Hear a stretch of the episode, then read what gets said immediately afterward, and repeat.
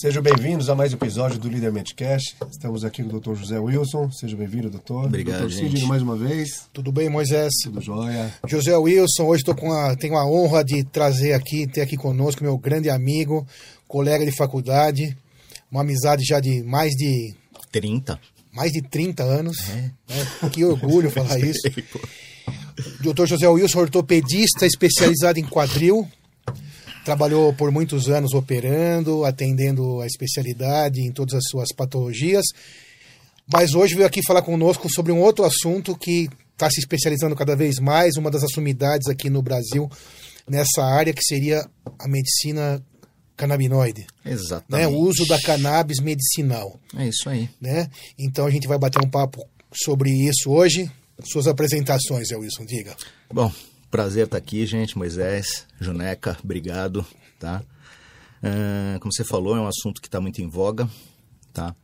Eu já estou estudando isso aproximadamente há uns quatro anos, estudando e atendendo pacientes, focando na medicina canábica, canabinoide, como queiram chamar, e com resultados muito legais, com resultados muito interessantes. Eu acredito que seja um assunto que muita gente aí tem dúvida. Então eu espero aqui dirimir essas dúvidas aí com a ajuda de vocês. Até eu, como mesmo eu, como médico, tenho muitas dúvidas. Vou aproveitar para aprender médicos. hoje. Esqueci de falar, se inscreva no canal, ative o sininho.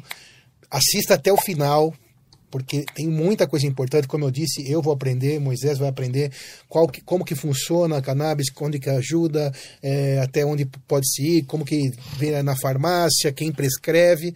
E é sobre tudo isso que a gente vai falar. Não percam, vão até o final, que a gente vai tentar aqui ah, explanar tudo sobre esse assunto hoje. Vamos, lá. Vamos, vamos começar Vamos por onde? Sim, sim. Antes de entrar na pauta, só uma curiosidade. Como começou esse trabalho todo? De onde surgiu?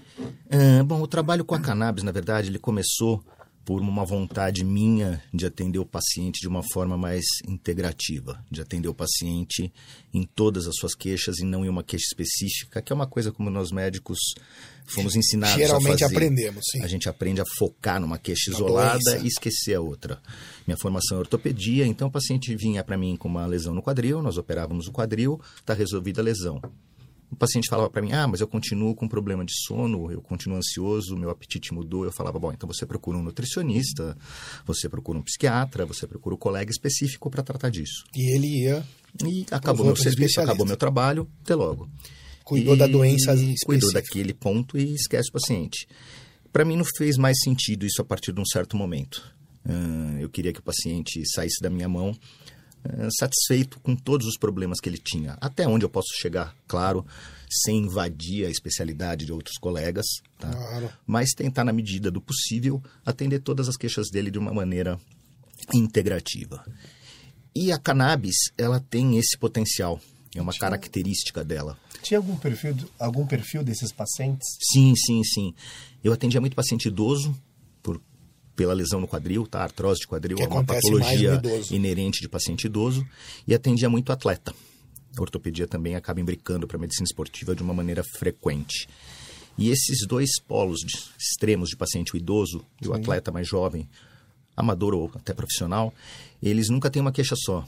Eles têm a dor, mas ambos os casos eles sempre se queixam. Ansiedade. O paciente mais idoso tem uma incidência de ansiedade muito alta. O atleta, mais o profissional, ele tem uma ansiedade muito grande, principalmente pré-competição. Em ambos os casos, uma dor crônica, toda dor crônica ela vem acompanhada de distúrbio do sono. Ninguém dorme bem com dor crônica. O distúrbio do sono faz você acordar com menos disposição. O atleta tem que treinar, recupera menos. a recuperação muscular dele fica prejudicada. O idoso que fez uma prótese de quadril, ele tem que fazer a reabilitação fisioterápica e se ele não estiver bem disposto, é mais difícil disso acontecer. Então eram extremos diferentes, pacientes totalmente diversos, porém com queixas multifatoriais.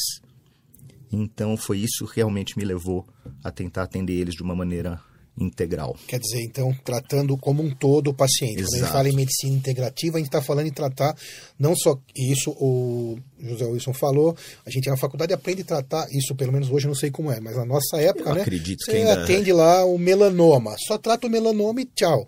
Né? Ou a tendinite do glúteo, trata. Acho que na época que a gente estava na faculdade era até meio que inadmissível Nossa. a gente se meter em outra Sair especialidade. disso, a gente exatamente. ir além do que a gente foi treinado para fazer. Exatamente, quer dizer, você resolve o problema da doença, mas o problema verdadeiro é muito superior a isso. E a Sim, medicina sim. integrativa pensa nisso. Né? Exato. É tratar o paciente e não a queixa. Tá? Perfeito. Que era o que a gente aprendeu a fazer.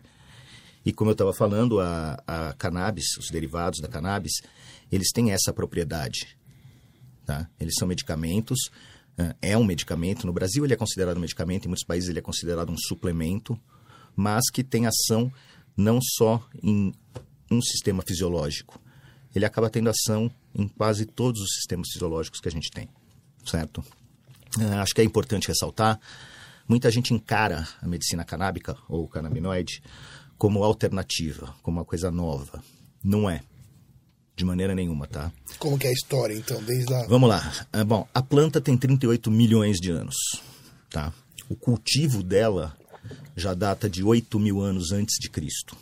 Isso no na China, os chineses cultivavam cannabis principalmente para na área têxtil, para fibras de corda ou de tecidos. Medicinalmente já tem descrito 2.700, um pouco mais do que isso antes de Cristo também, na medicina tradicional chinesa. Era um, uma das principais armas do arsenal terapêutico, era a cannabis. Tá? E aí vamos vir mais para próximo da gente. 1800, 1830, foi a primeira vez que um médico ocidental, era um médico irlandês, que chamava William O'Shaughnessy, ele ficou um tempo na Índia, voltou para o Reino Unido, e na Índia ele teve contato com a cannabis, e no Reino Unido ele começou a usar a cannabis para pacientes com epilepsia.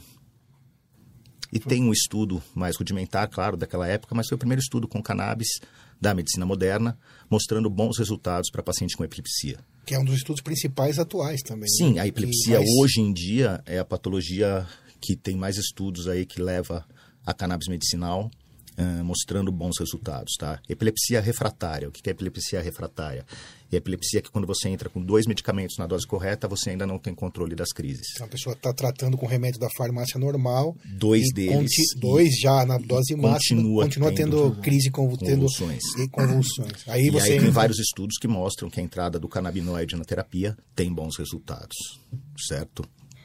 Bom, ahn, no começo do século, fim de 1800, começo de 1900, toda a Big Pharma, todas as grandes empresas ahn, da, de medicamentos, Merck, ahn, Lilly, Park Davis, todas elas tinham tinturas de cannabis medicinal na farmácia. Então já era um medicamento usado pela medicina moderna e que estava na farmácia. Quando você fala tintura, o que, o que seria? Extratos da planta, Ok. seja alcoólico, seja oleoso, extratos da planta para uso via oral. para uso para para pingar embaixo da língua ou para engolir, então isso já estava na farmácia, tá? Existe um livro que todo médico conhece que chama Manuel Merck.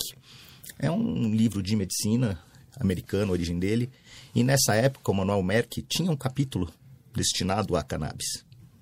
E por que que isso foi na época sendo desapareceu. É, o que, que aconteceu? A proibição da cannabis, ela não foi por motivos de saúde.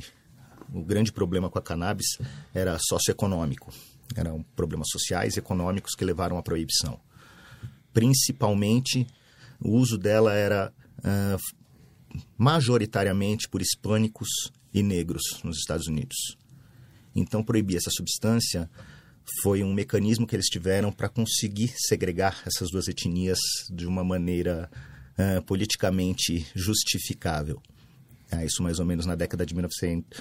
Década de 30 foi quando teve a lei mais importante que proibiu a maconha nos Estados Unidos, por esses motivos. Mesmo depois da, da- da- do uso dela medicinal. Sim, mesmo depois do uso medicinal.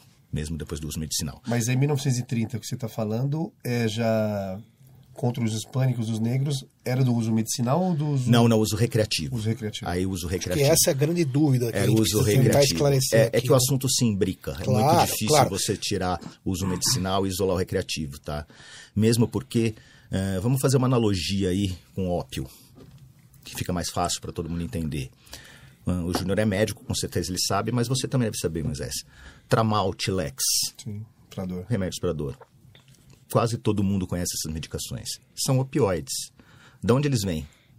Do ópio, que é uma droga que era usada tanto medicinalmente quanto recreativamente. Só que essa história dos opioides ela tem 150 anos antes da cannabis. Mas é o mesmo caminho. É uma medicação que vem de uma planta que produz uma droga que pode ser medicinal ou recreativa. E nem por isso ela foi proibida. Sim. O opioide hoje em dia, inclusive, é, uma, é um problema de saúde pública nos Estados Unidos. O abuso do opioide. No abuso aí a gente já vai ter algum problema. Certo, então é, é o mesmo caminho. Só que a cannabis ela foi meio demonizada Sim. por motivos sociais e que acabaram impedindo a evolução dela na medicina. Certo? Vamos lá. Ah, quando eu falo dos opioides, tem uma diferença muito grande entre os canabinoides e os opioides. Opioide mata. Uma overdose de opioide te mata. De canabinoide, não. É uma substância muito mais segura que o opioide. Mas esses dois, essa comparação para efeito recreativo ou para efeito Ambos. Ambos, Ambos. ambos. Não existe overdose de cannabis. E tem um motivo fisiológico, um motivo no nosso corpo para isso não acontecer. Quando você usa qualquer droga, ela vai se ligar a algum lugar no seu corpo. Que é o receptor. Um gente. receptor, perfeito. Ah, Que já existe, está lá no seu Existe. sistema nervoso. Inclusive foi tá? descrito que no nosso corpo nós temos receptores canabinoides. Receptores para Ou endocannabinoides. seja, todo mundo tem. Todos nós temos, não só o ser humano, como todos os animais. A gente produz substâncias no nosso corpo, que são os endocannabinoides, endo, porque nós produzimos canabinoides que são semelhantes às substâncias que a gente tem na cannabis. Se ligam a receptores. No nosso cérebro existe um tipo de receptor muito abundante, que é o CB1. Ele é 10 vezes mais abundante que o receptor opioide no nosso cérebro. E ele está presente no cérebro todo, menos em uma região do cérebro, que é o tronco cerebral. Por isso que não dá dose Exato. letal. Essa região do cérebro é que controla a nossa respiração, Respiração. e o batimento cardíaco. Justamente por essa fala, tem vantagens o uso do canabinoide, por ele já existir 10 vezes su- ser superior do que o ópio. Sim, sim, sim. É, Não é que ele é superior do que o ópio, tá? Ou tem, Tem mais é, receptor. Né? recep- o que que é o receptor que a gente está falando, tá? Pensa numa, num cadeado e numa chave. A gente tem vários tipos de cadeado no nosso cérebro. Anatomicamente, isso, entendeu? E aí você tem uma chave certa para cada cadeado. Perfeito? E aí quando você põe essa chave, esse cadeado abre ou fecha. Certo? Sim. Então essa abertura ou fechamento desse cadeado que vai resultar numa, numa mudança. Num, num fato fisiológico, Um fato numa fisiológico ação no nosso fisiológica, corpo, acontecimento. Então esses cadeados estão no nosso cérebro. Os medicamentos, eles podem funcionar como uma chave. A gente produz as nossas próprias chaves ou a gente compra chaves na farmácia que vão funcionar nesses cadeados, tá? Acho que fica fácil para todo mas- mundo Claro. compreender Perfeita como isso funciona. Ah, e, como eu falei, ela não tem overdose. Então, sem dúvida, existem vantagens por ser uma substância extremamente segura. O grande problema que a gente encontra hoje é a falta de evidência clínica. Ah, quando a gente fala evidência clínica, são dados que nós conseguimos coletar de estudos, de estudos grandes, com muitos pacientes, seres humanos. A gente tem muito estudo com cannabis, tem milhares, milhares por ano. Porém, realmente, estudos No clínicos... Brasil, inclusive. No Brasil, inclusive. O Brasil, na verdade, ele é pioneiro nos estudos com cannabis. O grande pai da medicina canabinoide recente é um búlgaro israelense que se chama Rafael Mechulan. Ele tem mais de 90 anos hoje, ainda está vivo. E na década de 60, um grande parceiro dele de pesquisa era o professor Elisaldo Carlini, que era da Escola Paulista de Medicina. E eles faziam esses estudos em conjunto, muito com epilepsia. Então, no Brasil, a gente teve um dos grandes expoentes da medicina canábica ainda na década de 60. Porém, com todas as restrições que nós sabemos que ela existia nessa Claro, época, claro. era muito difícil estudar isso, mas são os dois nomes mais importantes no mundo. Um deles é brasileiro, por acaso. Perfeito, perfeito. E depois desses estudos, hoje já é feito, em alguns casos, o tratamento com, com cannabis. Tanto é feito que a gente tem na farmácia hoje cinco ou seis medicamentos com derivados de cannabis à venda na farmácia. Tá? Isso foi possível depois de uma RDC de 2019 que permitiu a produção de medicamentos derivados de cannabis no Brasil. E aí Só eles para entraram também, na farmácia. Para também deixar claro, a parte da, da maconha propriamente dita, que o uso recreativo, que faz o uso ser, poder ser recreativo, é o THC. Ou não? Só Não, não, uso recreativo, normalmente, claro, quem busca o uso recreativo da cannabis, da maconha, como queiram chamar, ele está procurando o barato. Sim. Ele está procurando a alteração sensorial, Claro. o efeito psicoativo. Sim. E isso sim é decorrência da atividade do THC. Exclusivo ou não? É, Quase que exclusiva. é, não, quando a gente fala em derivados da cannabis, a gente fala muito do CBD, que é o canabidiol, e do THC, que é o tetrahidrocannabinol. Uhum. São duas substâncias ativas, dois canabinoides, fitocannabinoides. Além dos dois, nós temos mais de 150 Mas que Já descritos. proporcionam a possibilidade do uso recreativo. alguns psicoativos, algum... na verdade todos são psicoativos, tá? Quando eu falo psicoativo, entendam intoxicante do sistema nervoso central. que causam uma alteração do. Isso, uma alteração da psique. sensorial. Porque o CBD também age no sistema nervoso central, mas não intoxica o sistema nervoso central. Ah, mas a gente vai falar muito de CBD e THC, porque são os dois mais estudados, são onde os estudos são calcados. Que, inclusive, eles foram descobertos por esse Rafael Mechoulam lá na década de 60, foi o primeiro que isolou essas duas substâncias. E depois que se isolou elas, começou a se estudar. Então, são as mais estudadas, o que a gente tem mais evidência, que a gente tem disponível para utilizar com os pacientes. Isso, isso que eu estava falando. Que quando o cara vai na farmácia, o, o- o paciente lá vai na farmácia, ele vai comprar lá uma medicação, O que tem hoje disponível é, CBD e CBD. THC na farmácia. O THC também tem. mas é- a- esse, esse da farmácia, acho Também que a tem. grande dúvida das pessoas é se vai gerar o. Ele pode ser usado para recreativo também, para efeitos recreativos. Ah, existe um medicamento na farmácia que é o Mevatil, tá? Que ele tem uma mesma proporção de THC para CBD. Então, sim, se a pessoa tomar de uma maneira errada, vai se sentir o efeito psicativo. Da mesma forma que quem comprar um tramal, Sim. um oxycontin e tomar a cartela inteira com dois, com dois Vai copos de uísque, também também vai ter uma alteração. Uma alteração psicoativa. Então, é, como qualquer outra medicação, ela existe uma prescrição adequada, uma posologia predeterminada, Sim. e se seguir da risca, sim, a gente vai buscar apenas os efeitos positivos e, e não os efeitos colaterais. Então, na uso. farmácia, ele está lá para que sejam usados efeitos positivos e terapêuticos, Exatamente, né? para tratar alguma patologia que, é, das que têm uso corrente, todas já estudadas, não exaustivamente, como Exato, se estuda estudo, uma claro. pneumonia, ou se estuda é, né, como outras doenças mais comuns, mas está em estudo Sim, tem muita. e já passou sim, a barreira sim. de se provar que é muito útil, Não, não, isso. já se passou faz tempo. Não, né? isso já, já foi ultrapassado, tá? Que Uhum. ela tem a utilidade dela sim, ainda precisa de muito estudo para determinar ah, o quão ela é útil, mas que ela existe como uma arma que a gente pode lançar a mão no nosso arsenal terapêutico, isso não, não há dúvida nenhuma. E dessa parte terapêutica, para quem que é indicado, quais casos? Vamos lá. Além da, da, da É epilepsia- importante da a gente entender como funciona a cannabis no nosso corpo para poder te responder isso, tá? Eh, a gente tem no nosso corpo uma coisa que chama sistema endocannabinoide.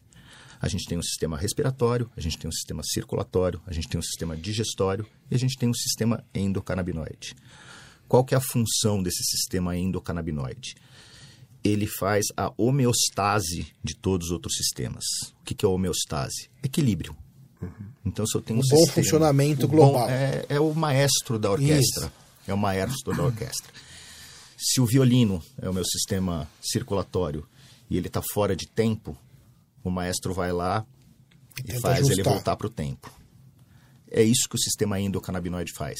A homeostase do nosso corpo. Então, não é um exagero falar que ele tem aplicação em praticamente qualquer E fisicamente, patologia. Zé, esse sistema Claro. endo- endocannabinoide cannabinoide fica onde, anatomicamente? Como tem como explicar isso corpo as pessoas? todo, tem, tem, claro, claro. Esses receptores que a gente está falando, ah, quando a gente fala de cannabis, a gente está falando majoritariamente de CB1 e CB2. 1 e 2 é apenas um cronológico, é quando eles foram descobertos, tá? Que é o receptorzinho. Sim. Que seria lá a fechadura. Existem outros, tá? Já tem um CB3 aí em estudo e existem outros receptores que não são especificamente do sistema endocannabinoide, mas que também respondem aos canabinoides, seja endocannabinoides, seja fitocannabinoides. É uma chave que não é perfeita, mas ela encaixa de alguma maneira naquela fechadura, naquele cadeado e muda o funcionamento, tá? Ah, o CB1, o receptor canabinoide 1, ele está majoritariamente presente no sistema nervoso central e periférico, no corpo todo, porém a maior concentração no sistema nervoso central. E o CB2, Para todo mundo majoritariamente. entender também, então, cérebro, cerebelo Exato, e cérebro, tronco. cerebelo, medula Tronco espinhal. e medula. Exato, então, tá, perfeito. tá dentro desse- do seu é, sistema nervoso central, que são esses órgãos, né? Cérebro, cerebelo, É, é mais ou menos a placa-mãe ali do placa-mãe, isso. E Ele- depois você ia falar o lá. CB2, E aí o CB2 ele está mais nas células hematopoéticas, tá? Sistema imune, linfóide, é a concentração maior de CB2, mas também está no corpo todo. Nas células hematopoéticas. Isso. Então, esse Então circula em todo o corpo. então esses receptores eles estão no corpo todo. E é por isso que ele age em todos os outros sistemas, porque ele está em- no corpo inteiro você tem esses receptores com essa concentração específica que eu te falei. Vamos lá. CB1. O CB1 ele é muito sensível ao THC, que é o fitocannabinoide, que é psicoativo. Quando a gente fala em sensível, gente, é significa que é para ligar aquele mecanismo. É uma chave que cabe ali Liga direitinho. mais fácil. É a Então, chave muito que sensível é é- para ele. É bem feitinha para ele, Isso caixa que aí. nem uma luva, né? Por isso que significa ser sensível. Ah, ele Fortemente- ele, ele tem um, essa ele se liga bem ao THC e à anandamida. A anandamida Esse é o CB1, desculpa, eu é o perdi um CB1, pouco. o CB1 exato. A anandamida é o endocannabinoide, ou seja, é uma substância ativa, é um neurotransmissor que nós produzimos, que é semelhante ao THC. Então o CB1 se liga bem à anandamida e ao THC. O CB2, ele não se liga muito bem nem ao CBD e nem ao THC. Porém, ele modula a anandamida e um outro neurotransmissor que chama 2AG, tá? que a gente produz, que é um outro endocannabinoide. É, é- é complexa a interação entre essas então- substâncias, mas assim, basicamente É o um que o- mapazinho o que o leigo tem que entender O 1 e o 2 são. Os derivados cabem diferentemente neles. Sim, sim, se, se ligam a eles de maneiras diferentes. Isso aí. E quando eles são ativados, eles provocam uma reação. Do seu, uma Ele reação provoca real. uma reação, tá? Ah, como é que a gente transmite as informações no nosso corpo? A gente tem um neurônio, que é a célula nervosa, que está tanto no nosso cérebro como no nosso O corpo doutor todo. Roberto Gonçalves explicou pra gente isso aqui. Um neurônio dispara um sinal, libera uma, uma substância que chega no outro neurônio e isso vai correndo de neurônio para neurônio, levando essa informação, tá? A gente tem... Informação que pode causar ações Exato, a gente- motoras, de mentais. Para a gente reduzir né? bem a função, eh, a gente tem neurônios excitatórios, ou seja, que aumentam o funcionamento, que promovem um funcionamento mais De qualquer intenso, coisa. e neurônios inibitórios, que bloqueiam, tá? E os endocannabinoides e os fitocannabinoides agem sobre os dois. Então ele pode ser tanto excitatório quanto inibitório. Se ele bloqueia o funcionamento de um neurônio inibitório, ele está excitando. Ok. Se ele bloqueia o funcionamento de um neurônio excitatório, ele está inibindo. Porque o neurônio é fixo naquela excitação ou inibição. Então, se cortar a inibição, Então, o que, que ele faz? Ele vai modular a conversa entre os neurônios. Tá? Se eles estão conversando muito, ele vai lá e faz um silêncio lá no meio, para de funcionar. Só que esse- essa, essa sessão do funcionamento pode tanto excitar quanto inibir. Pode ter, ser tanto um efeito de aumentar a produção quanto diminuir a produção, dependendo de onde ele está agindo. Tá? Ahn, quando você perguntou onde que a gente pode usar o canabinoide, qual patologia? Vamos falar do CBD, que está bem em voga, tá? o canabidiol. É, extrema, é o mais estudado, com certeza. Qual é a principal função dele? Ele modula o sistema inflamatório. Tá? Quando a deixa eu fazer uma fala- pausa. O Vamos lá. CBD, então, no Brasil, ele está dentro do rol das medicações, para explicar bem claro. O THC tá também ouvindo. pode ser usado, tá? Tá. Quando você entra ali nas RDCs, RDC é, reso- é a resolução do colegiado, Uhum. tá? É, é a lei que a Anvisa Sim, publica. a lei que, que rege as farmácias, autorizado. vamos dizer assim, para traduzir. O CBD está lá. Hoje, se você entrar no site da Anvisa, é, a autorização que você pega é autorização para uso e importação de medicamentos à base ou derivados de cannabis. Ele não fala canabidiol ou tetraidrocannabinol. Os derivados dele. Então Qualquer você derivado. pode usar derivados da cannabis. Isso já é aceito pela Anvisa. São quantos derivados existem? Como eu te falei, ah, canabinoides, que, é- que são as substâncias ativas da planta, tem mais de 150. Tem mais de 150. Só que além desses canabinoides, tem outras substâncias na planta, que são os terpenos e flavonoides. Não só na cannabis, qualquer planta tem isso. Que são substâncias que dão cor, aroma, cheiro. Só que elas também têm função na saúde do ser humano. Também existe, existem estudos que mostram que esses terpenos, esses flavonoides, também afetam a saúde do ser humano. Talvez daqui. Já tem existem estudos atuais anos. que mostram isso, mas eh, o, o grosso que a gente tem mesmo hoje é com CBD e com o THC. Perfeito. Vamos voltar para o CBD sendo modulador do sistema inflamatório. Perfeito. Vamos lá. Todas as doenças que eu conheço são basicamente inflamatórias. Toda doença tem um processo inflamatório ativo. Então, se a gente fala que a gente tem uma substância que modula o sistema inflamatório, ela teoricamente Pode usar tudo. pode ser usada para modular qualquer tipo de patologia. algumas com mais especificidade, outras com menos especificidade, mas sim, existe um caminho para se estudar a ação dela em qualquer doença. Muitas vezes como coadjuvante no tratamento Sim, convencional. sim, vamos Isso deixar é uma coisa muito clara. muito claro É, aqui, né? A medicina canabinoide, ela não é uma panaceia, ela não veio É. aqui para salvar o planeta e vai resolver todos os E problemas. nenhuma outra medicina. De né? jeito nenhum. Qualquer um que falar isso, De jeito nenhum. Ela é um adjunto legal, ela pode trabalhar junto com a medicina mais tradicional que nós já conhecemos há décadas ou séculos, como um adjunto para ajudar. Em nenhum momento a gente vai falar aqui que ela é, ela não é a primeira escolha em caso nenhum, mas Por ela enquanto. pode ajudar, por enquanto ainda não, mas ela pode ajudar sim as terapias clássicas que nós já conhecemos para praticamente qualquer patologia. Certo? muito bem. Porque o cidadão tem uma infecção no pulmão, uma pneumonia. Um processo inflamatório Um vai, processo vai inflamatório estar vai estar lá. envolvido. ou até Covid, por exemplo. A dor, a dor, A dor. dor, dor crônica. O que, que é dor? Dor é uma das partes do processo inflamatório. Faz parte do processo inflamatório é a dor. Claro. Não existe dor sem processo inflamatório. Então, é, a aplicação é muito ampla, é um espectro muito amplo de aplicação. Ou até os casos que te motivou a fazer o estudo das pessoas que sofriam de ansiedade, ou por nível de competição, ou por nível de idade, ou por nível fisiológico, também tem aplicação? Tem, tem. Ah, um dos receptores, um dos cadeadinhos que a gente tem no sistema nervoso central, no cérebro, ah, chama 5-HT, tá? que eles modulam a serotonina, que é um neurotransmissor. É uma das substâncias que conversa um neurônio com o outro.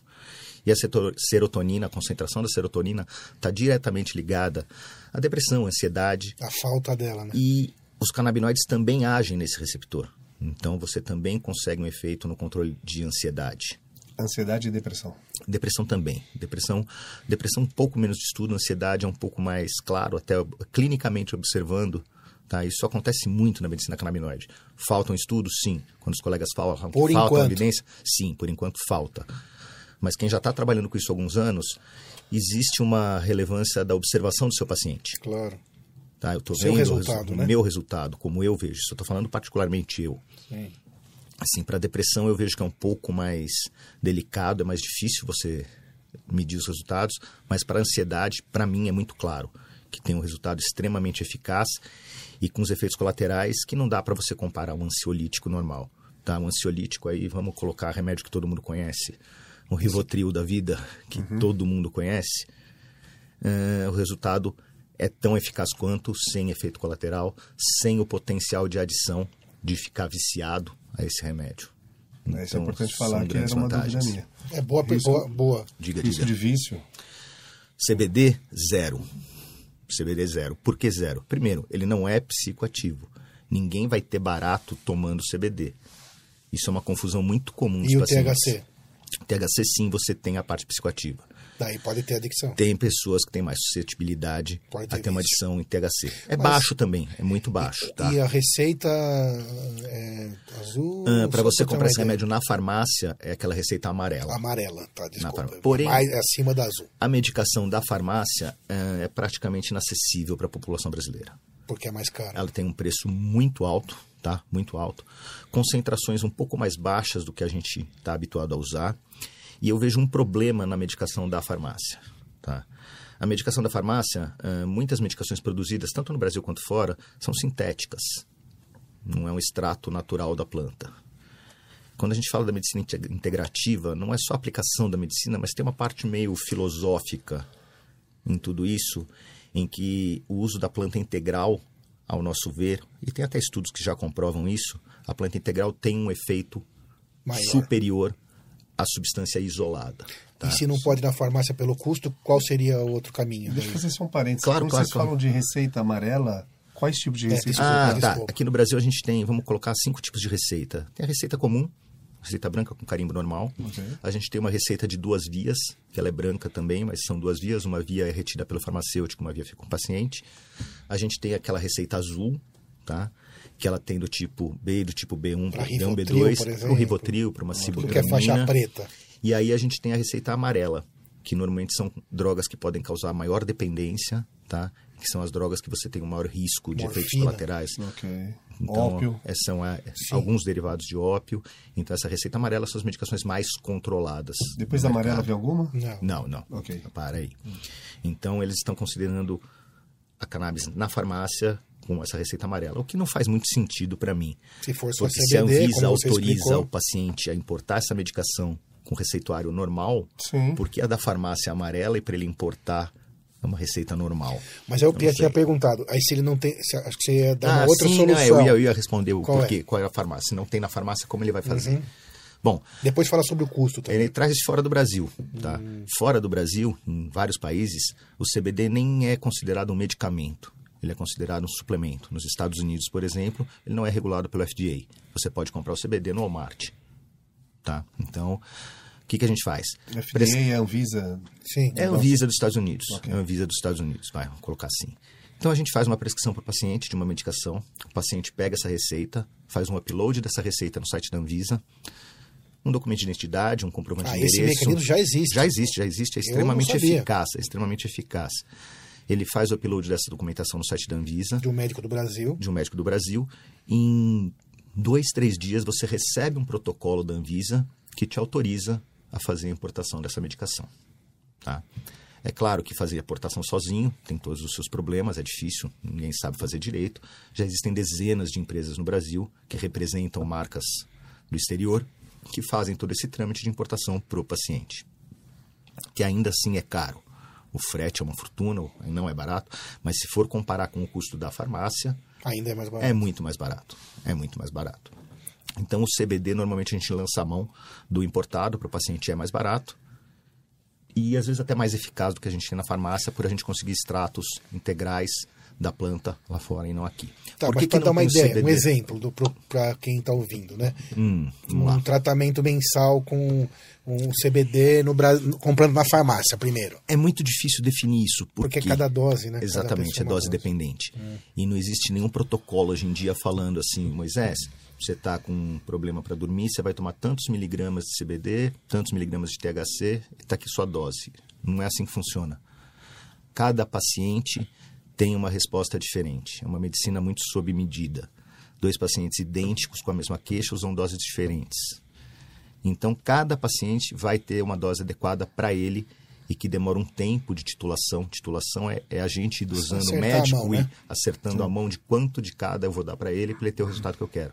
Então, é difícil a gente responder o quanto vai custar esse tratamento. Via de regra, vamos fazer uma média aqui. É um tratamento que sai ao redor de 700 a mil reais por mês para um paciente. É, pra- Mais ou menos. é Para o Brasil é um valor ex- excessivamente alto. Tá? Se a gente for jogar isso para a farmácia, no mínimo dobro. No mínimo dobro. Perfeito. É, fica bem fora da Então é realidade. bem desse fora país. da realidade desse país, é difícil. Ah, é possível o paciente se tratar pelo SUS com canabidiol? Boa é, Boa pergunta. é possível, é possível.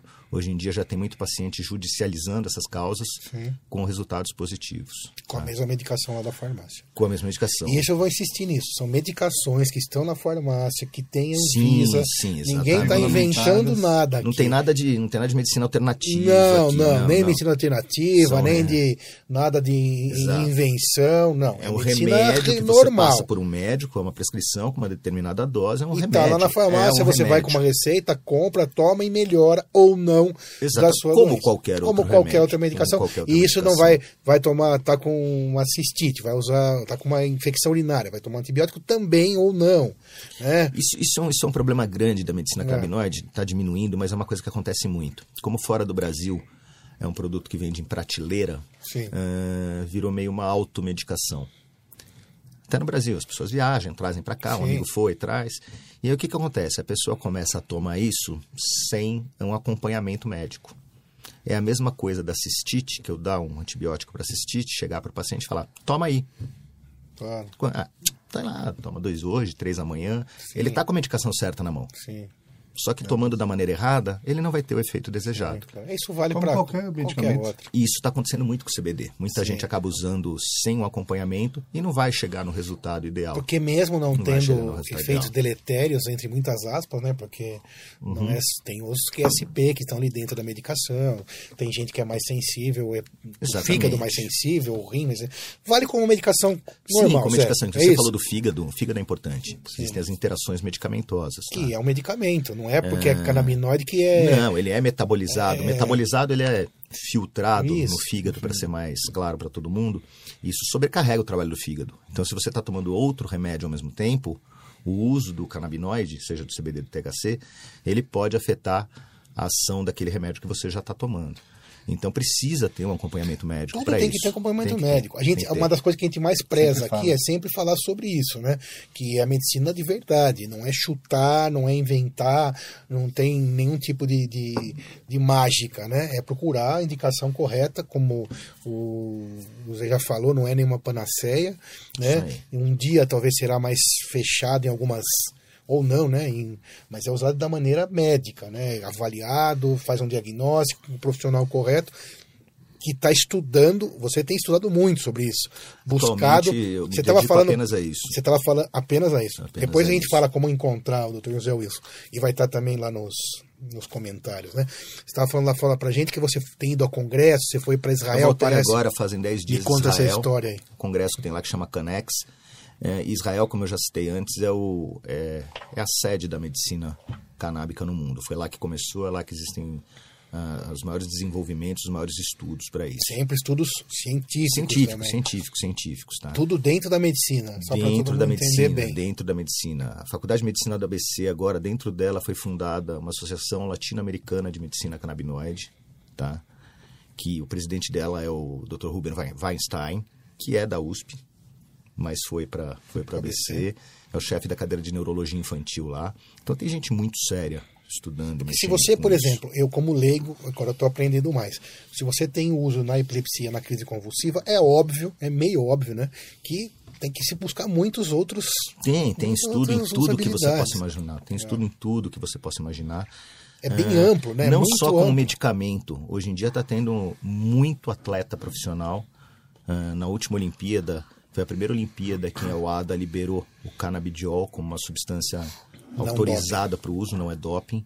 E muito atleta está usando com resultados excelentes. Como suplemento, mesmo sem queixa, ele não tem uma queixa específica, mas faz um uso diário como um suplemento e tem um resultado interessante. Ou seja, Então não foi- dá vantagens ilegais para ele não, no esporte, não. na corrida, na natação, mas consegue melhorar é, é, Qualidade do sono, qualidade ansiedade, recuperação, recuperação muscular. muscular, recuperação da menos dor, exatamente. dormir melhor e não a UADA é uma federação, é federação, né? Que regulamenta todas essas questões É a de agência, doping. a agência mundial desculpa. antidoping. Agência Antidoping. É, se é permitido, que a, ADO a UADA é extremamente séria, séria, e criteriosa. Então, se não está listado lá é porque. Exatamente. É, e o CBD pode ser usado. Exato, então, assim, perfeito. é, a gente pode dizer que, sendo liberado como suplemento nos Estados Unidos, é uma substância que o atleta, pode- é- ela é segura. Não existe nenhuma dúvida. Vai avançando, digamos assim. Ela é. Vai avançando a bastante. São vários paradigmas que tem que ser quebrados. Sim, eu tô sabe? quebrando alguns é, aqui, É uma substância, vamos, vamos falar o nome clássico. Tá quebrando dela. paradigmas também, Gustavo? A gente está falando de, de maconha.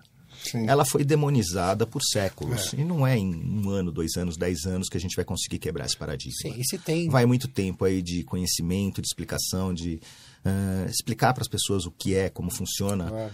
para que se quebre isso. Não é de um dia para o outro. Como ópio, né? E- Se, como que vai o médico trabalhar sem ópio? É impossível. Então, como que alguém hoje em dia vai passar pela cabeça de alguém proibir um opioide? não, faz parte. Ou né? demonizar, Como é né? que vai fazer uma cirurgia sem um opioide para o anestesista? É, é inimaginável.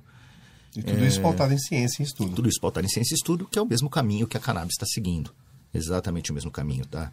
E é um caminho que já faz tempo. Sim. Essa história de sistema endocannabinoide que eu estou falando, Sim. receptores, isso vem do começo da década de 90. Então a gente está falando de coisas que já estão bem estabelecidas há mais de 30 anos.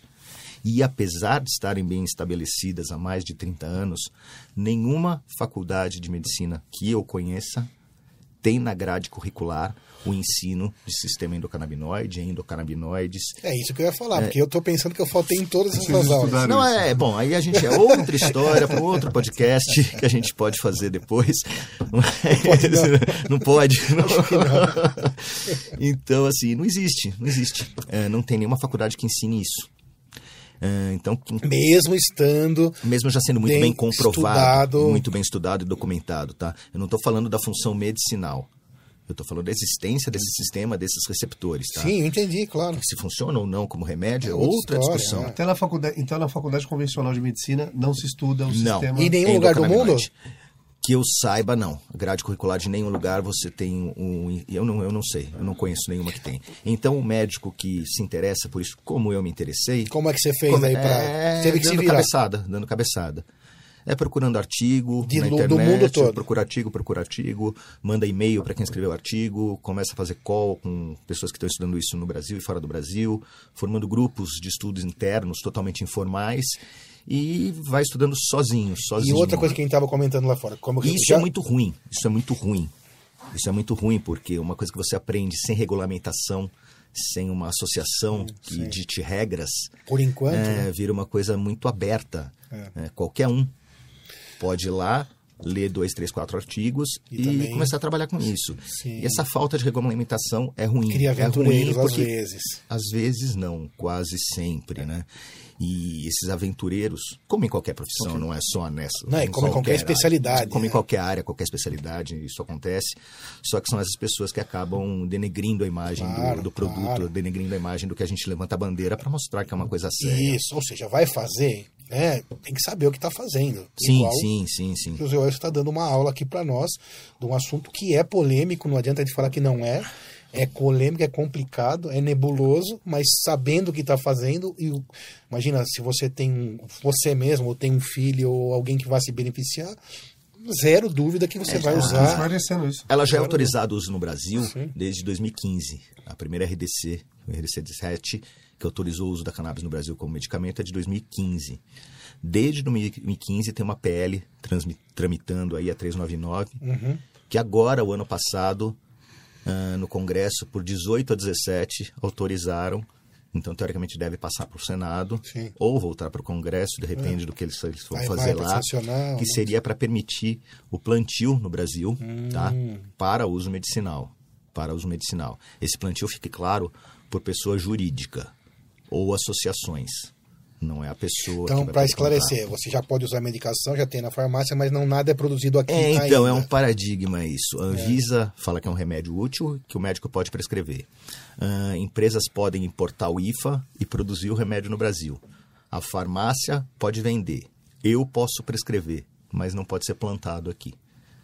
É, Se não- plantasse aqui, talvez, para esse fim, baratearia o custo. e Sem dúvida nenhuma. Diminuiria o Sem custo, dúvida poderia nenhuma, o custo cairia. o acesso. custo cairia sem sobremaneira, não tem como não cair. Então Eu aumenta. acredito- o- Desculpa, desculpa. Não, mas- Ó, Por favor, Vamos lá, por para. favor. Por favor, doutor. Eu, eu vejo ah, o problema do plantio no Brasil. O principal problema é a segurança. Acho que não é nem o abuso da substância. O cara que usa recreativamente, não é plantando, sendo autorizado ou não, que ele vai comprar ou deixar de comprar. A medicação continua sendo usada. Acho que a segurança no Brasil, para uma pessoa falar que vai ter uma plantação de cannabis, é um problema seríssimo aqui. Sim, é um assunto- Eu acho que é, um- é muito delicado o problema de segurança no Brasil para você ter isso ah, em escala industrial. A gente estava falando lá fora também sobre a questão, porque mesmo eu como médico, a gente tá, tem dúvidas, né? É, até onde o, o- o- você estava falando sobre a questão de infringir uma norma médica? Não há infração nenhuma. Não, não. Né? Porque deve ter bastante gente pensando isso, né? Vale a mesma coisa, aliás, para outros medicamentos. O médico tem, claro, desde que seja é, um médico gabaritado para tal e tenha estudado o assunto, prescrever isso naturalmente, Não, não. já que está nessa grade. Não existe muita da concordância E entre os conselhos. pode. Conselhos federais, regionais, às vezes discordam entre eles e da Sim, Anvisa. sim. Não existe um consenso dos conselhos de que especialidade pode se prescrever, quem pode prescrever. Mas a Anvisa é a autarquia Superior. superior. Então, como ela diz que está ok, Sim. está ok. Qualquer médico pode receitar. Qualquer médico que tenha um CRM pode estar fazendo a prescrição. Inclusive, hoje em dia, veterinários estão fazendo. Tá? Isso virou um mercado de pet muito grande na veterinária. Sim, eu já tá se vi também congresso CBD. de cannabis veterinária. Dentistas estão usando bastante medicina canabinoide para várias patologias. Então, assim, toda a área da saúde está começando a, a se movimentar em volta. E a dessa- estudar também, de alguma forma. Sim, a né? estudar, principalmente você é um estudar. pioneiros, pode dizer isso aqui no Brasil? Não, tem gente que está mais tempo que eu, tá? Eu estou um bom tempo, Ah, mas, mas, acho que você está aparecendo. que tá bastante Tá um tempo. momento que, que tá a coisa aparecendo mais, a, Sim, a possibilidade sim, dúvida. aparecendo mais, você acaba sendo Sem dúvida, entrando sem nessa, dúvida. Tem pouquíssima gente. Nesse gente pioneirismo. aí Isso, é isso que eu quis dizer. Quantos médicos no Brasil prescrevem cannabis? Ah, não dá 3%. Não dá 3%. É bem pouco. É bem e a pouco. procura do paciente vem sendo cada vez maior. Sim, e isso vai abrindo mais portas para os estudos, para cada vez ficar mais seguro, para entender melhor o uso. Sem dúvida. E, e tirando essa questão aí é, filo- é, política da coisa, né, de ter. É, a gente nunca vai tirar essa Nunca questão tirar da totalmente, mesa. Nunca vai tirar. Tem é que mitigar um pouquinho ela, Uhum, diminuir a poucos. influência dela aos poucos, mas retirar ela da discussão é, é É impossível. abrir para discussão, né, e usar toda essa parte boa da, da as possibilidades de cura e de tratamento. Acho que não podemos, independente do que você aí advoga, não podemos abrir, Não, fechar não, o olho para isso. É, E nem abrir mão como médico não, também. não, de maneira nenhuma. A gente, como médico, a gente não tem o direito de abrir mão. Sim, É, de nada, Pelo menos eu acredito, Não, minha experiência funciona, então, para mim, não, é, por mais que politicamente ou por outros motivos. Na verdade, uma coisa contra- não deve ter a ver com a outra. Não deveria. O uso médico deveria. é uso médico. Vale a mesma coisa pro ópio, pro, pro, pro dimorf, que, né, que é morfina. Quando a pessoa tiver uma cólica renal, ela vai saber que o dimorf. No Brasil é já é permitido importante. psiquiatras usarem no consultório droga psicodélica para tratamento. Quando eu falo droga psicodélica, vamos pensar Sim. no LSD, ah, no êxtase. Psiquiatras já podem usar essa classe de drogas dentro do consultório. Com uso controlado Uso por alguém que sabe o que está controlado, o fazendo. que tá fazendo, mas é permitido. Porque a gente, é a gente, nós médicos, a gente já viu coisas, sobretudo em grandes hospitais que a gente teve o privilégio e a oportunidade de passar, que a pessoa foi para Marte, né? Ou seja, É, é, e não voltou. E né? não voltou, e não vai voltou, voltar. E não vai voltar. E como ser humano, médico e qualquer eh, benfeitoria que você que você tenha dentro de você, você tem que aceitar qualquer coisa para salvar uma pessoa dessa. Sim, sim, sem É, dúvida. a gente já viu coisas lá no Instituto de Psiquiatria que se contar aqui é, não dá, né? Porque Tem alguma relação do uso da, da, da maconha, ou do, da, da maconha em si, com esquizofrenia? Sim, Vocês falaram sim. e veio Isso é uma das contraindicações para o uso, principalmente do THC, não tanto do CBD. Uma das poucas. Ou é o que dá o barato? O THC é, o que dá, é, é psicoativo, tá? Ok. Ele é psicoativo, é intoxicante do sistema nervoso central. Ah, a esquizofrenia, sim, ela é ligada ao uso precoce de THC. Existem casos em que apenas a primeira vez que a pessoa usou já pode desenca- desencadear um quadro de esquizofrenia. Então, sim, a esquizofrenia é uma patologia que tem que se tomar um certo cuidado, é uma contraindicação relativa para o uso do THC. Tanto, mas aí quando você fala o THC, até no fármaco tem o THC, como você É, disse. então, é, quando a gente fala daquele extrato integral da planta, é o que a gente chama de full spectrum. Ah, ele tem, via de é a regra... planta moída. É, uma pla- um suco da planta, tá? Vamos lá. Ah, via de regra, ele tem menos que 0,3% de THC, quando a gente está falando de produtos ricos em CDB. Tá, mas peraí, deixa eu entender isso aí. Esse é o da farmácia ou não? Me perdi. Não, não, esse não é o da farmácia. Esse é- seria a Esse- planta esse é, o que você atrai, o que você importa, o que você Tá. compra em uma associação, não é o da farmácia. O da farmácia tem um controle muito bom. Tem menos. É, tem menos ou mais. Ou mais. Ou mais, Tá, ou mais. Aí tem o quanto eles quiserem. Não é Entendi. esse o problema, tá? Aí o médico vai decidir. Vai decidir a dose que ele junto dá. com o paciente. O problema do importado, que também é um problema, a gente tem fácil acesso, mas como não tem um controle lá fora do FDA, está escrito no rótulo que ele tem X de THC. Agora, eu não tenho Vai certeza saber. se tem. Eu não tenho certeza se tem. E já foi provado, já tem alguns estudos que pegaram todos os CBDs que existiam em prateleira, foi um estudo em inglês, e foram olhar o que, que tinha dentro de cada um mesmo. E uns não tinham nada, outros tinham o dobro, outros tinham só um pouquinho, um tinha mais THC que CBD. Tinha outras coisas. Era um balaio de gato. Então, quando a gente a gente tem essa meio síndrome de vira-lata aqui no Brasil, não. Lá Isso fora, isso que eu ia falar. Lá fora A Anvisa, acontece. guardadas todas as críticas. seríssima, ah, é seríssima, é seríssima. É seríssima, E, e é um órgão seríssima. apolítico também, né? Sim, Praticamente ele já ficou provado nos últimos problemas Sim. que a gente teve aí Sim, na, total. na nossa saúde pública aqui, que eles são um órgão realmente que não está preocupado com a Sim, política. e tem que ser assim mesmo. Vai prezar o bem-estar do cidadão, do paciente. E aí você compra, às vezes, um, um suplemento que não tem Anvisa, aí você corre um risco Você achando que está indo bem, porque tem. é, Tô de fora. É, que eu comprei lá fora e não é, não é bem a, assim. a F- não é o- bem assim. a Anvisa é mais. Dá para dizer que ela é mais criteriosa, não mais séria, né? Mas mais chata que, a, que o F- que o próprio Sim, Food sim, and Drug. sim, sim. Isso não é só a Anvisa, né? O sistema político nos Estados Unidos funciona assim. Sim. Lá eles são muito permissivos. Sim. Assim, faça o que você quiser, mas você sabe que você vai arcar com uma consequência. Sim. E eu não vou te ajudar daí e eu não vou te hora. ajudar. É, No. Brasil funciona meio diferente. Assim, eles te dificultam chegar até onde você pode começar a trabalhar. Então, se você chega até lá, você já provou um monte de coisa.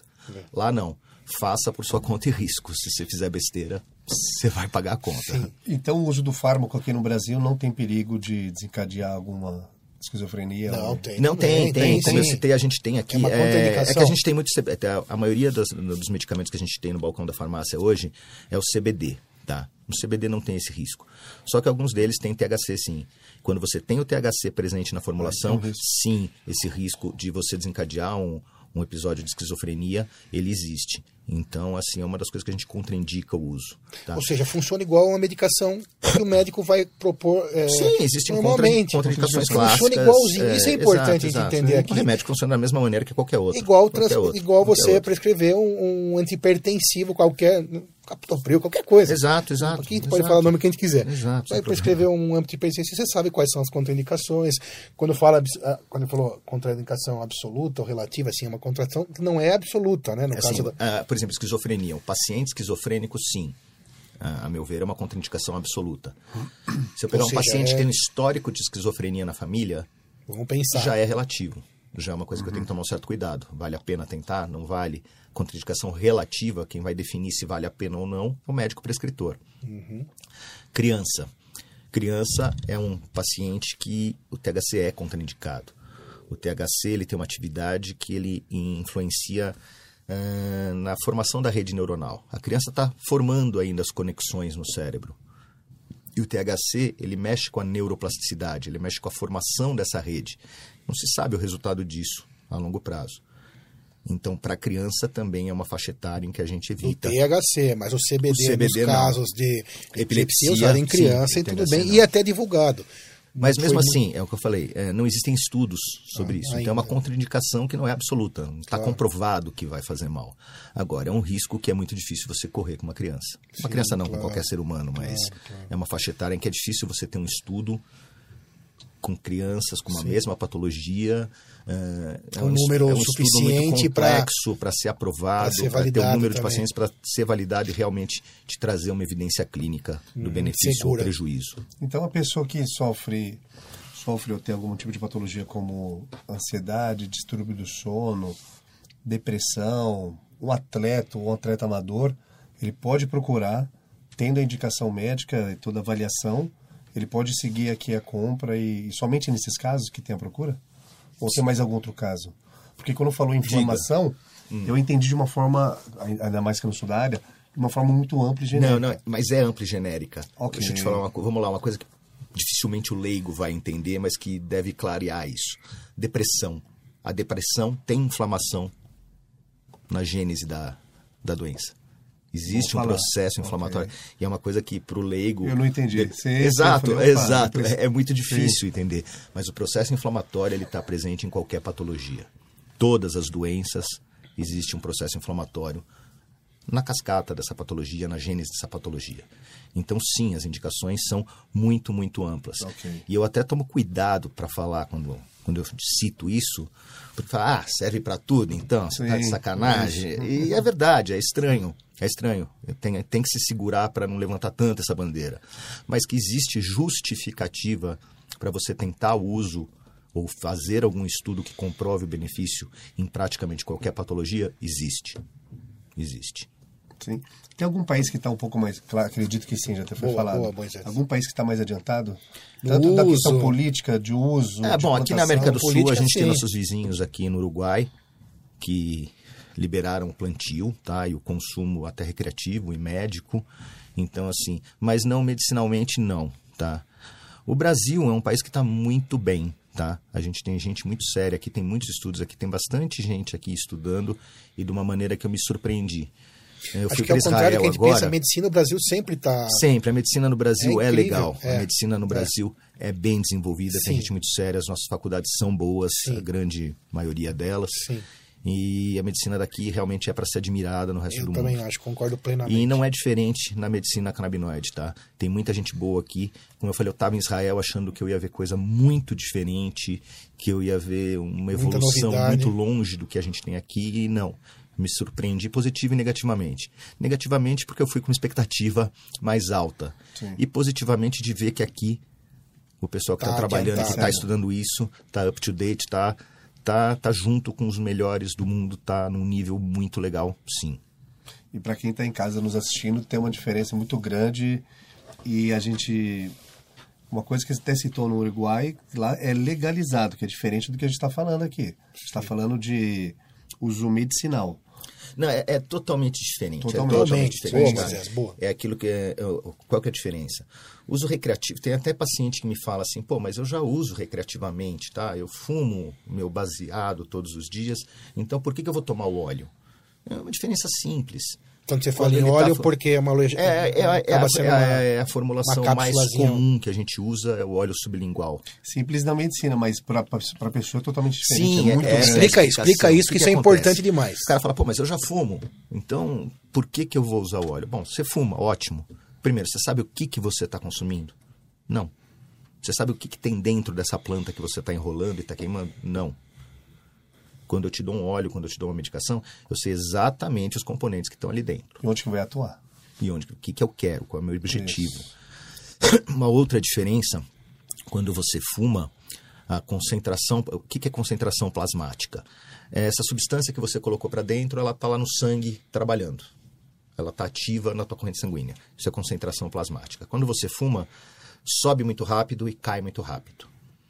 Quando você usa um óleo sublingual ou você deglute, eh, essa subida dessa concentração é lenta e se mantém constante por Mais bastante controlada tempo. a coisa, né? Então é um efeito muito mais controlado. Então é bem diferente o paciente que fuma recreativamente e o uso medicinal. Ah, tem muita gente que vai falar, pô, mas fumar recreativamente também tem função medicinal? Pode até ter, pode até ter. Eu acho que o fumado eu nunca indicaria para nenhum paciente, porque quando você fuma, você está queimando várias substâncias. Essa queima, você vai estar aspirando substâncias tóxicas que vão, ter um, vão trazer um prejuízo para a tua saúde. Mas existe a possibilidade de vaporizar, que é você aumentar a temperatura da planta in natura controladamente, não chegar a um ponto de queima e ter essa absorção pulmonar mais rápida. E tem sua indicação. Tem crianças com crise epilética que está refratária a qualquer coisa que fazem uso da vaporização pelo, por essa ação rápida. Uma crise de ansiedade muito forte Claro. pode se beneficiar dessa ação mais rápida. O segredo está sempre na indicação, né? Então é varia com a indicação, né? claro. Ou às vezes pode, não sei se eu vou falar alguma besteira aqui, Imagina, mas às vezes a bala. pessoa fumando, não sabendo a origem, pode dar algum efeito rebote. Não, não, isso, Piorar alguma isso causa. é um grande problema. É, quando a gente fala de fumar, é, existe, vamos lá, tem a maconha e a maconha. Tem a maconha que a população compra, sabe-se lá onde, o tal do prensado, Sim. tá? Que tem metais pesados, tem agrotóxicos, tem urina, tem coliformes fecais, ou seja, não tem controle nenhum, qualidade absolutamente duvidosa. E existem pessoas que plantam medicinalmente, com cuidado, organicamente, sem agrotóxicos, sem uso de nenhum pesticida.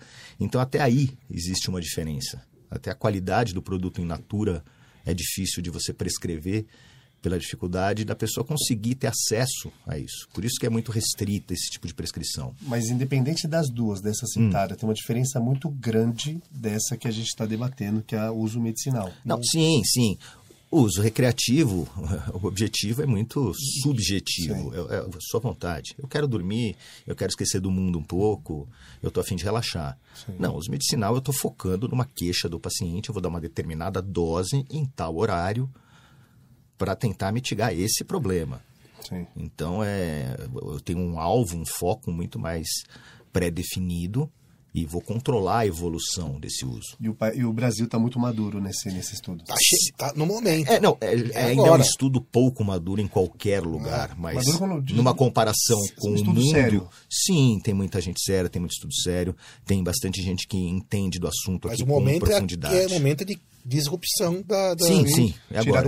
E eu acho que a grande disrupção não é nem com o paciente. O paciente vem procurando, cada, cada vez mais crescente o número de O pacientes médico. que vem atrás. É o colega médico. Eu me incluo. Esse, esse é o maior, esse é o maior, é, é o maior paradigma que tem que ser quebrado. É dentro da classe médica. Eu acho que deve ter. acho É dentro não.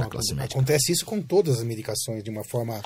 É, no início Similar, delas é sempre né? O difícil, preconceito, mas difícil. É, é que outras medicações, mesmo com algum preconceito, medicações novas ou experimentais, elas nunca foram tão ah, demonizadas, como eu já falei uma vez, Sim, quanto claro. a maconha. Claro. Então é um, é um paradigma mais Pelo difícil de ser quebrado, mas que é simples.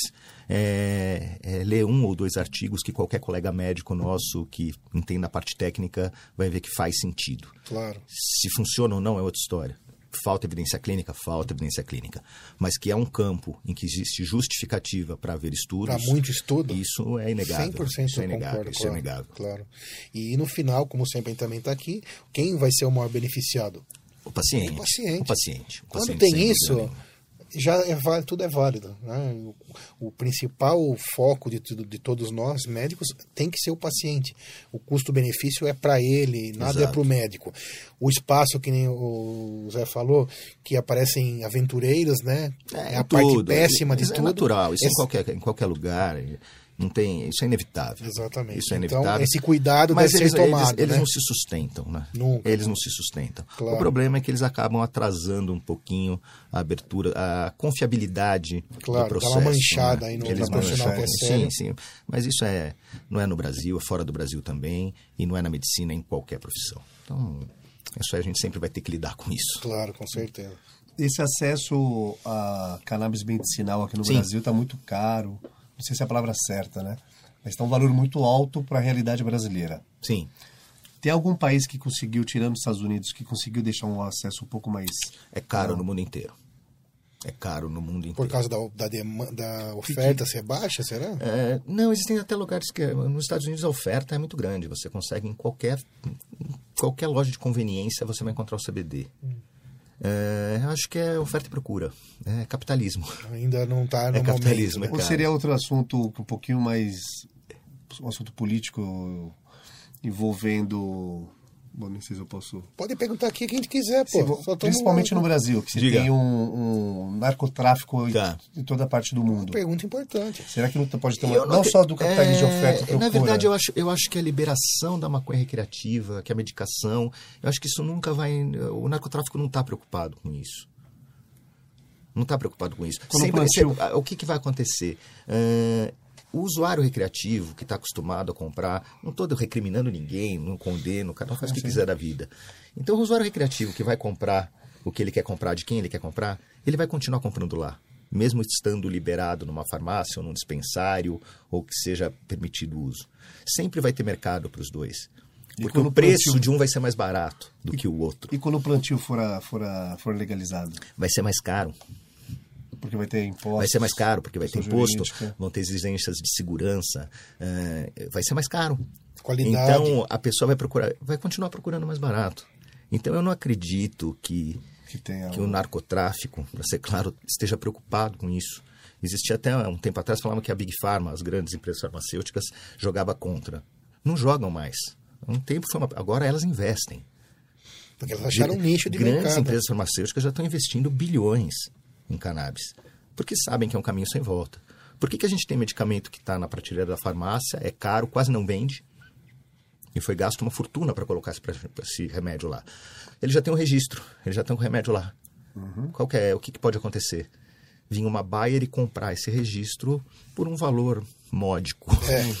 Por um valor- então, às vezes, o objetivo é até esse: é, é fincar o pé no mercado, é pegar essa market share dessa, desse produto e, e apostar no futuro. Porque os grandes já estão de olho também eles vão entrar. Eles vão entrar, é inevitável. Não tem como. Sabe dizer alguma parcela da população que está fazendo a migração desse dos convencionais para o canabinol? Cara, não sei te falar. Eu não sei te falar. Eu sei por experiência própria, realmente vendo o meu fluxo de pacientes do consultório, que a procura é muito grande. É muito grande. E principalmente pacientes que estão procurando reduzir o número de ansiolíticos, De opioides, ah, antidepressivos, substâncias que têm o seu papel, que são ótimas, que são perfeitas para determinadas patologias, mas que, por exemplo, deixam eles muito sedados ou mudam um pouco a libido deles, eh, tiram um pouco da disposição deles no dia a dia. A substituição de medicações vem sendo muito notada pelo paciente. Ele procura para substituir a medicação. Pelo quantitativo, pela quantidade de medicamentos e também pelos efeitos colaterais. Exatamente, os dois, os dois motivos, tá? E só re- resgatando um pouquinho mais para trás, quando a gente falou que o custo é muito alto. Sim. Não é exatamente muito alto. se a gente somar- falar 500 a mil reais por mês, é, É possível. na farmácia É. tem muito aposentado tem que cara. gastar mais do que Tem coisa isso. mais cara, é verdade. Então é caro? É caro, mas não é proibitivo. Não é proibitivo, tá? A gente não está falando de um quimioterápico que custa 100 mil reais por mês. Então é, é um verdade. valor, é caro, mas não é proibitivo. É, então, mas se for olhar o efeito colateral, o custo disso, ou a quantidade de medicamentos, a somatória que gasta disso, olhar no valor final não realmente não não é tão alto. Você fala em Não, trocar, em, em substituir. trocar isso, né? substituir. Para mim não há discussão. tá? Eu acho que, mais Pra uma vez, quando discussão. bem indicado, é simplesmente importantíssimo Para mim não há discussão. e insubstituível, é verdade. Eu acho que assim, a vantagem de você substituir o uso do Rivotril pelo CBD é, é- não tem nem o que discutir, não tem nem o que discutir, tá? Eu, eu fiz isso com meu pai, eu fiz isso com meu pai, E como, como que foi? funcionou perfeitamente, tá? Ele tomava Rivotril, parecia- que ele estava pondo adoçante no café. E eu consegui substituir o Rivotril dele por CBD. E de uma dose, de uma forma Gradativa, sempre Gradativo, gra- é gradativo, é gradativo. Dificilmente a gente consegue retirar alguma medicação de uso crônico ah, de um dia para o outro. Ah, hoje você passa a tomar o CBD e não toma mais o seu Rivotril. ainda mais uma medicação como Não, não. A gente entra concomitantemente, vai reduzindo a dose de um, subindo a dose do outro, e aí, observando o paciente, você vai tateando aonde você pode ir. Você pode ser que retire a medicação anterior inteira ou só diminua a dose. Ah, pode ser que você não consiga. Mas, na minha experiência pessoal, no mínimo, na pior das hipóteses, você consegue diminuir a dose dessa medicação inicial. E isso não significa que ele deixe de ir a outro colega. Não, isso, Isso, isso é boa, importante. Excelente, Júnior. Porque excelente, se a gente excelente. não tiver Excelente. que todo mundo, Excelente. todo mundo praticando isso, acaba um matando o outro, né? E quem Excelente. perde é o paciente. Isso eu já vi muitas vezes acontecer. Não, foi ótimo É. você, pontuar isso, assim, porque pô, eu sou ortopedista e eu já tive aí paciente com autismo me procurando. Ah, a gente atende, atende, Claro, atendo, claro. mas atendo com uma ressalva. Quem é o neurologista do seu filho ou da sua filha? Que vai continuar sendo. Você vai continuar indo com esse neurologista. Eu quero conversar com esse Muito neurologista. Precisa ser um atendimento multidisciplinar Isso. enquanto esta modalidade realmente não for difundida em toda a classe médica. Tá? Ou seja, daí não vai ser só o Luiz que vai prescrever, vai ser o próprio neurologista. eu realmente- Nunca vai tirar da jogada o neurologista. E eu realmente Ou- entendo, sabe, alguém chegar pra mim e falar assim, você é louco, você é ortopedista e vai atender uma criança com autismo? Onde é que você tá com a cabeça? E não deixa de ter razão, tá? Não deixa de ter razão. Mas é uma demanda que a gente acaba absorvendo, tendo a clareza de que o profissional de Continua base, seguindo. neurologista, ele é essencial e ele tem que estar participando dessa nova terapia, ele tem que entender o que está sendo feito e é claro eh, que eu jamais vou passar por cima de uma opinião de um neurologista infantil, de um neurologista pediatra e vai acompanhar comigo que sou ortopedista. Não. Sim. Aí vira um atendimento multidisciplinar. Não é um atendimento que eu vou fazer sozinho, jamais. que é mais interessante E, na verdade, importante. o que acontece hoje com a grande maioria das patologias acaba sendo multidisciplinar. A gente veio aqui, o, o Sérgio faz cirurgia bariátrica, né? É impossível só o cirurgião acompanhar aquela pessoa. Sim, esse é um caso comum. Sim, cirurgia bariátrica exemplo, precisa de um psiquiatra, do psiquiatra, do, sempre, nutro- do nutricionista, do nutrólogo, do psicólogo, do educador físico. Eu e não que só o atendimento multidisciplinar. É, não apenas o atendimento tem que ser multidisciplinar, mas os profissionais têm que se conversar. isso, né? Eles precisam estar trocando figurinha, falar a mesma língua. falar a mesma língua, Acreditar porque no- não pode um querer ir para a direita, o outro vai para a esquerda e o outro ficar no caminho do meio. Sim, É, sim. Tem que todo mundo se conversar e seguir a mesma linha. Mas é essencial, sim. E isso vale, na verdade, não só para a medicina é, canabinoide, mas para a medicina integrativa como um todo, né? Sim, sim, sem dúvida. Porque quando porque você vai a fazer- base da medicina integrativa é você acabar ah, abraçando várias especialidades. E isso foi muito mal visto por muito tempo. Ainda é, pela grande maioria dos colegas. Mas eu acho que é um caminho Talvez seja mal extremamente... interpretado, né? Mal interpretado, É. mal interpretado, não- talvez. Eu acho que é mais, você foi É, mais porque na verdade assertivo. não vai, ele vai ter- conti- continuar indo ao cardiologista. Ele vai precisar. Porque o médico da medicina falar, integrativa não vai pedir um espiro egométrico lá para Eu acho que assim, é, é mais assim, o, mé- o médico que atende dessa, dessa forma mais integrativa, é mais um escutar todas as queixas e querer entender todas as queixas. E é claro, agir até um limite ético que cada um e sabe. até de saber de, de conhecimento existe, mesmo. De conhecimento que você tem. E, claro, de, Prática. ter o embasamento do, do especialista que vai tratar daquilo de uma maneira Sim. muito mais Sim. assertiva do que o que não é especialista, claro. Mesmo que até seja tão assertiva quanto, né? Mas é um, é, Mas é, mas é um terreno, um terreno cinzento e delicado. É, É, muito. é complicado. É Muito, complicado. muito, É complicado. Mas é, aos poucos acho que vai entrando aí no, no rol da. Não, sim, sim. Das possibilidades. sim, sem dúvida nenhuma. A medicina integrativa, já é uma especialidade, já existem, ela já é bem mais antiga do que a gente está falando da medicina canabinoide. Uhum. Então ela já é bem mais aceita, ela já dentro da faculdade de medicina, ela o, já. O doutor José Wilson conversa. faz medicina integrativa para quem está vendo, né? Nós estamos batendo papo sobre medicina canabinoide sim, dentro da sua especialidade. Foi o que, que é me levou para isso, foi o que me levou para o canabinoide, foi a abordagem integrativa por si mesmo. O objetivo dela, ela casa muito bem com a filosofia da medicina integrativa. Foi por isso. É, uma das aplicações, eu acho, da medicina integrativa até abreviar os tempos, por exemplo, dos tratamentos, né? Você tem aí uma, uma lesão ortopédica. Todo mundo fala, não, ortopedia, até para citar dentro da sua área, ortopedia é demorado. Né? Sim. Então, talvez dentro da medicina integrativa você teria uma solução, por exemplo, para isso. Porque cada cidadão tem lá uma lesão, vamos falar uma assim, de joelho, para todo mundo lembrar. Levaria seis meses para ele se recuperar. Tá lá com o ortopedista, operou, fez fisioterapia, por é, exemplo. É, então, traz... os tempos é claro que eles ficam menores porque você está trabalhando junto com todo mundo. Então pois as é. coisas correm em paralelo.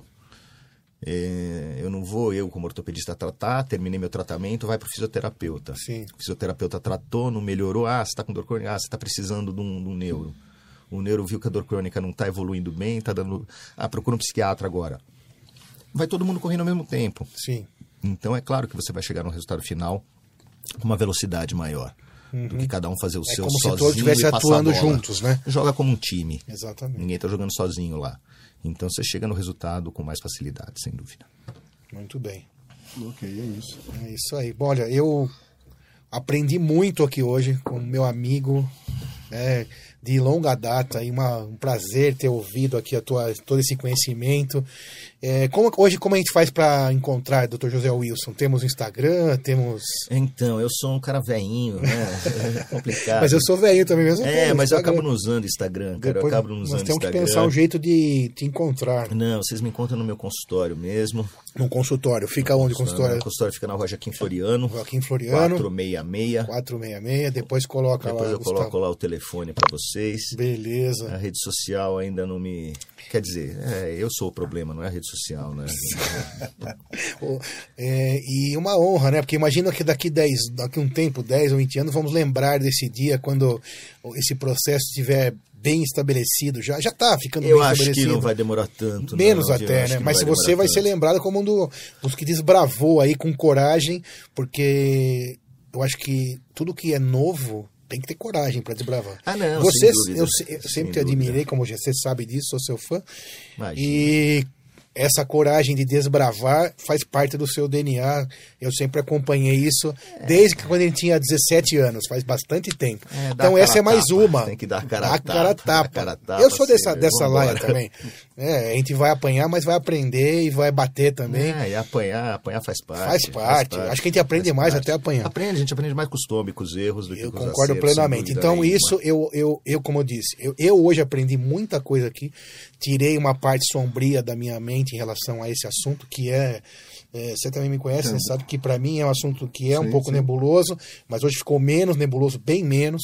Espero que quem assistiu tenha também, quem está assistindo tenha tido esse, essa mesma concepção, né? Porque é sempre prestigiando, privilegiando o cara que a gente faz tudo por ele, que é quem? O paciente, né? O paciente e é ele que vai se beneficiar. Então é, isso foco, não tem preço, foco, isso é isso não tem que ter limite. Tudo que vai prestigiar o paciente, não deve se, se é, travar em nenhum tipo de, de investimento ou coragem.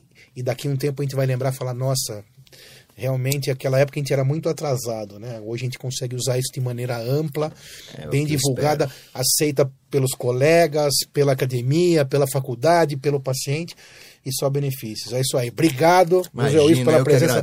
Foi vocês, bom demais. Cara. Tô, puta, adorei muito legal bater esse papo com vocês, tentar esclarecer aí para todo mundo um assunto que ainda causa muita polêmica, mas que em breve não vai causar mais.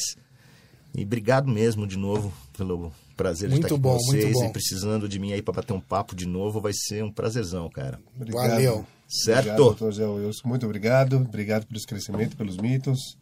Se tiver alguma dúvida, você pode direcionar para o doutor Zé Wilson. Se inscreva no canal, ative o sininho e mais uma vez. Obrigado, gente. Tchau. Gente, tchau. um abraço.